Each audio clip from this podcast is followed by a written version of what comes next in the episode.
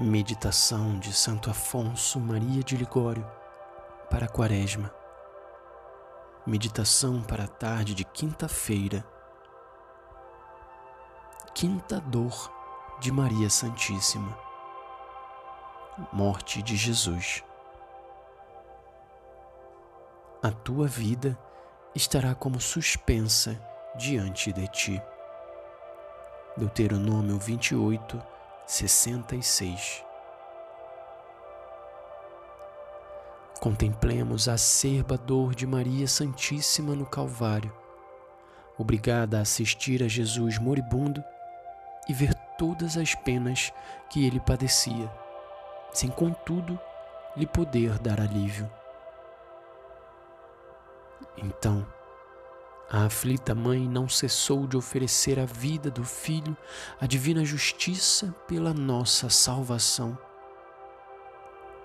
Lembremos-nos que, pelo merecimento de suas dores, cooperou para nos fazer nascer para a vida da graça. Por isso, todos nós somos seus filhos.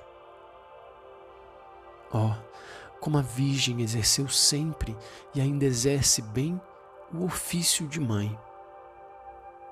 Mas como nos vemos nós como filhos? Fogem as mães da presença dos filhos moribundos. E se por acaso alguma mãe se vê obrigada a assistir um filho que está para morrer, procura-lhe todos os alívios que pode dar. Conserta-lhe a cama para que esteja em posição mais cômoda. Serve-lhe refrescos e assim a própria mãe procura mitigar a própria dor.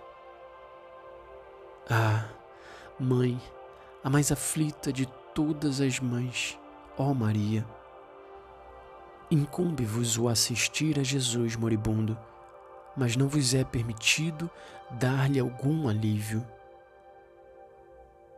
Maria ouviu o filho dizer: Tenho sede. Mas não lhe foi permitido dar uma gota de água para lhe mitigar a sede. Só pode dizer-lhe, como contempla São Vicente Ferrer: Filho, não tenho senão a água de minhas lágrimas. Via que sobre aquele leito de morte, Jesus pregado com três cravos de ferro não achava repouso.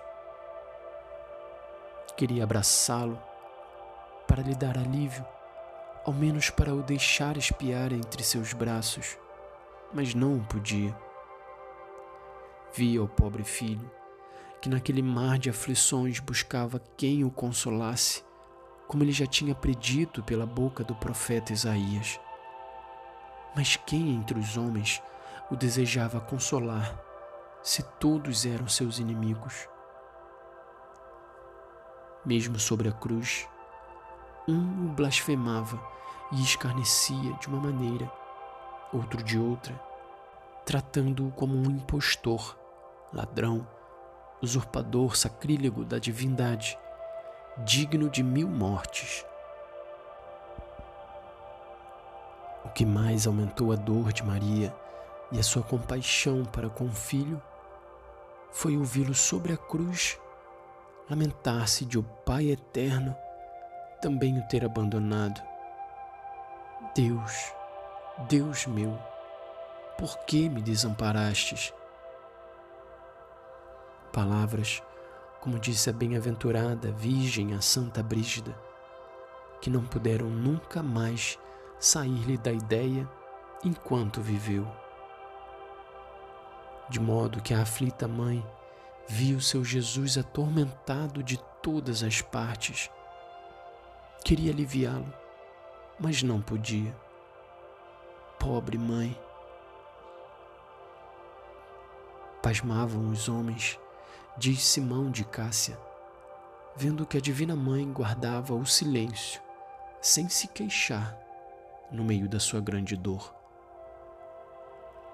Mas se Maria guardava o silêncio com a boca, não o guardava com o coração, porquanto naquelas horas não fazia senão oferecer à justiça divina a vida do filho pela nossa salvação. Saibamos, pois, que pelo mérito de suas dores, ela cooperou para nos fazer nascer para a vida da graça e, por conseguinte, somos filhos de suas dores. Mulher, eis aí o teu filho. Naquele mar de amargura, era este o único alívio que então a consolava. O saber que por meio de suas dores nos conduzia à salvação eterna. Desde então, começou Maria a exercer para conosco o ofício de boa mãe, pois que, como atesta São Pedro Damião, foi pelas súplicas de Maria que o bom ladrão se converteu e se salvou, querendo a Divina Mãe recompensá-lo assim pela delicadeza que outrora lhe mostrou na viagem ao Egito.